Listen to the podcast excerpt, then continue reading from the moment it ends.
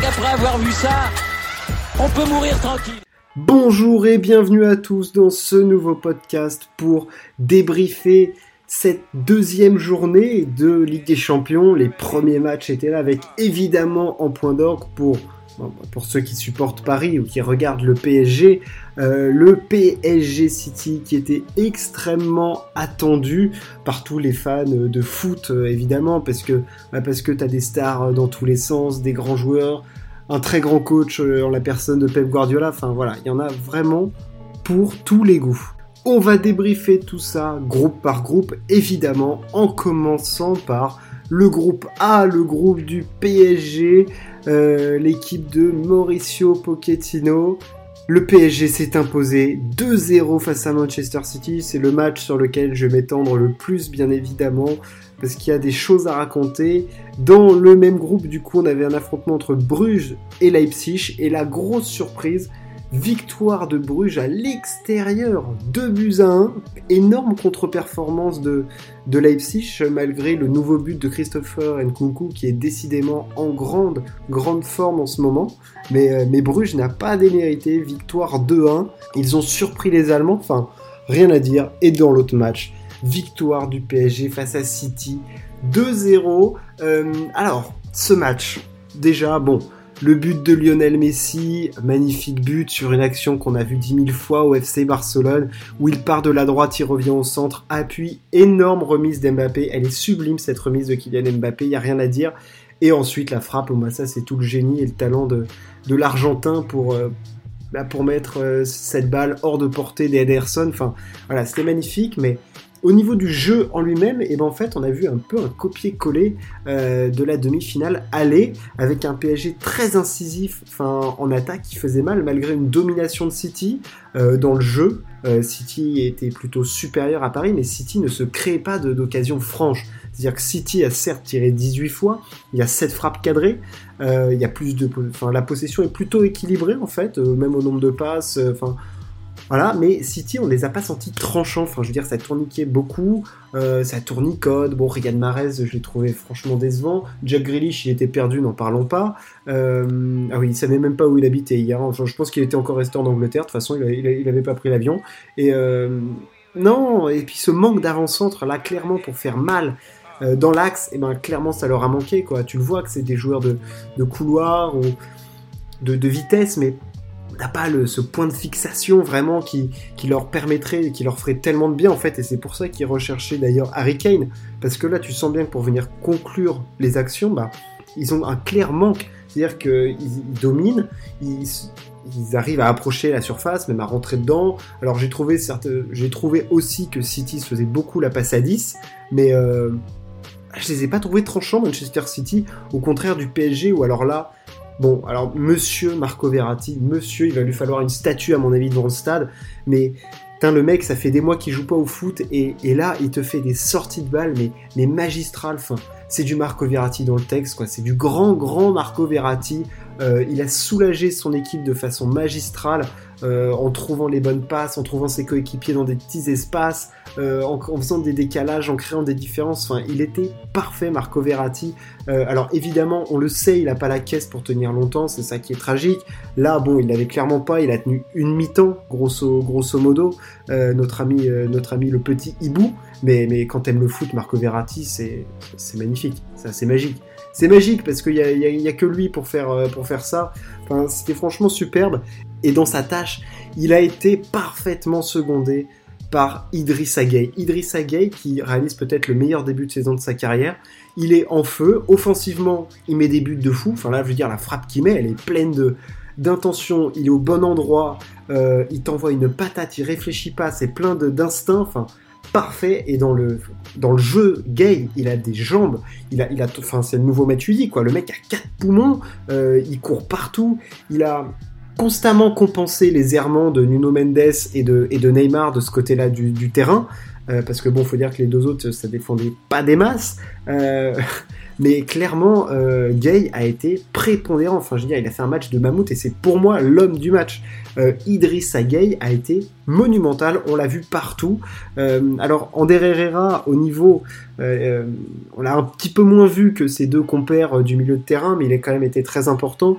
Et, et je parlerai aussi du match d'Ashraf Hakimi, qui je trouve sur son côté droit, et on le voit, on l'a moins vu peut-être qu'en Ligue 1, mais sur les deux buts, il est impliqué. Ses appels, euh, notamment sur le but de Messi, bah, ça permet d'aspirer la défense et de créer un décalage. Enfin, il a fait un bon match, Ashraf Hakimi. Franchement, il a un petit peu rassuré euh, dans les grands rendez-vous. Et, et, moi, le milieu de terrain, je les ai trouvés fantastiques au milieu de terrain parce que fondamentalement, euh, les trois de devant, c'est pas encore ça. Neymar, franchement, je crois que c'était le plus mauvais des trois.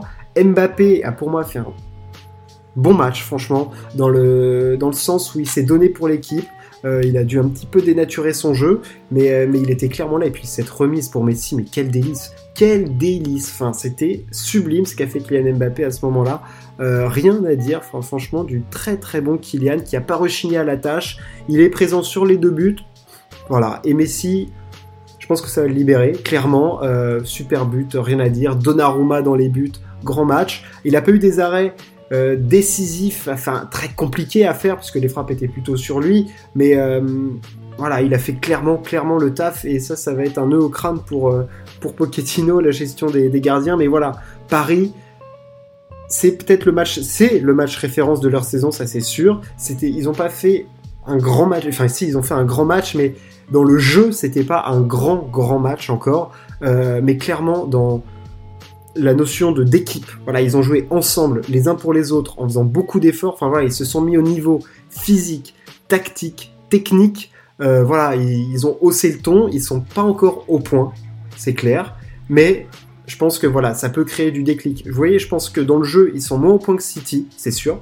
Mais ils ont des armes fatales devant. Enfin, je veux dire, c'est des, des, des, avions de chasse, les mecs. Enfin, il, leur faut rien quoi. Enfin, je veux dire, tu mets l'attaque du PSG euh, à la place de la ligne d'attaque de City, euh, c'est monumental ce qui se passe. Hein. Enfin, je veux dire, il n'y a plus de. Euh, c'est quelque chose. Là, tu crées une, spice, une faille spatio-temporelle parce que j'ai trouvé que dans le jeu City assez impressionnant, mais en création offensive, un petit, un petit manque de, de, de plus. Voilà ce qu'on pouvait dire sur ce match. voilà, Paris a joué en équipe et ça, quand Paris se met à jouer comme ça, ça fait mal, ça fait très mal. On passe au groupe B, le groupe euh, de la Muerta un peu, de la Muerte, tout ce qu'on veut. Liverpool jouait face à Porto, et ben Liverpool a pas fait dans, dans, le détail. Clairement, euh, Liverpool a passé ses nerfs sur Porto, victoire 5-1, doublé de Firmino, doublé de Mohamed Salah. Euh, là, euh, bon, là, là, ils se sont fait, ils sont, ils sont fait détruire euh, Porto globalement. je vais pas analyser ça. voilà, c'est, il y, a une équipe qui a roulé sur l'autre. You will never roule sur l'autre lone. voilà, ils se sont fait casser en deux. rien à dire de plus là-dessus.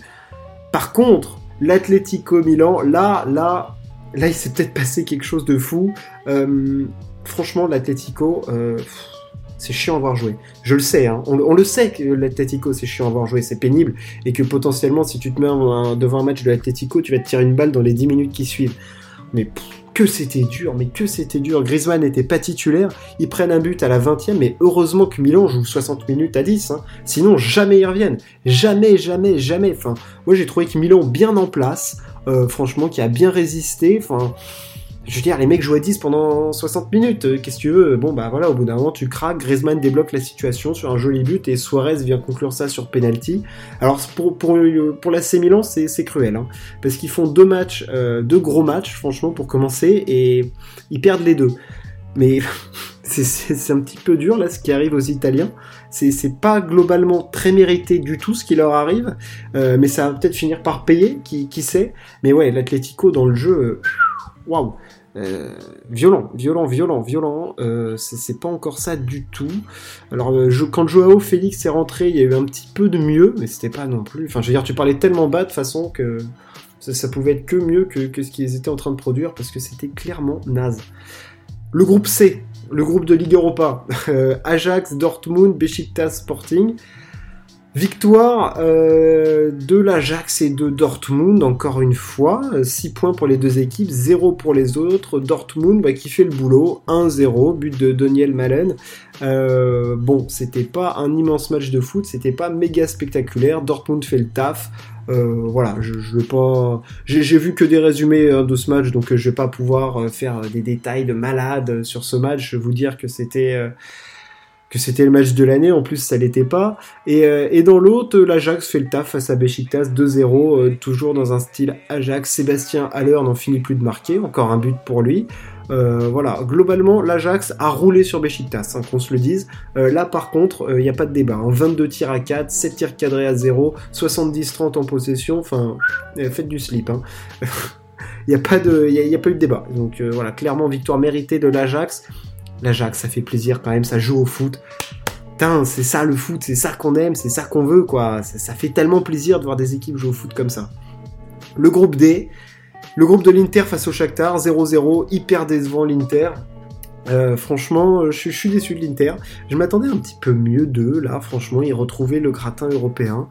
Bon, bah, ça c'est un petit peu décevant, mais c'est ce qui est encore plus monstrueux, c'est que c'est le shérif qui est en tête de ce groupe après deux journées, deux victoires, parce qu'ils ont battu le Real Madrid 2-1. Alors celle-là, celle-là, il fallait quand même s'accrocher euh, pour la sortir sans perdre une dent. De dire que le shérif allait battre à l'extérieur à la 89e minute le Real Madrid alors qu'il y a eu 31 tirs à 4, enfin, waouh, waouh, waouh, waouh, waouh, quoi, c'est, c'est du très, très, très lourd ce qui s'est passé. Euh, alors évidemment, pour le Real, euh, je pense pas que tu peux dire que bon, ils font un bon début de saison. Euh, en Liga, ça marchait bien. Euh, en Ligue des Champions aussi. Tu peux, voilà, c'est pas représentatif de leur début de saison. Je pense que ça fait partie de ces matchs où bah ça se passe pas bien, ça se goupille pas bien, clairement. Et pour les autres, bah tout va bien. et voilà, ils cadrent trois frappes, ils mettent deux buts.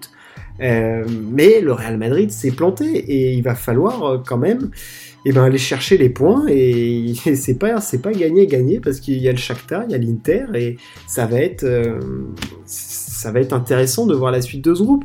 Bon honnêtement je pense pas que le Real ne s'en sortira pas clairement mais de voir le shérif en tête euh, bah ça c'est pas honnêtement ça c'est pas joué à grand chose hein. enfin je veux dire ça joue un Eden Hazard qui a un peu plus de chance euh, un Benzema qui conclut un peu mieux les occasions mais c'est ce genre de match un peu surréaliste là où tu te dis mais qu'est-ce que je viens de voir là? Les autres ils ont pas vu le jour, ils ont ils ont pas enchaîné trois passes et ils arrivent à te planter deux buts dont un qui crucifie euh, le Real Madrid.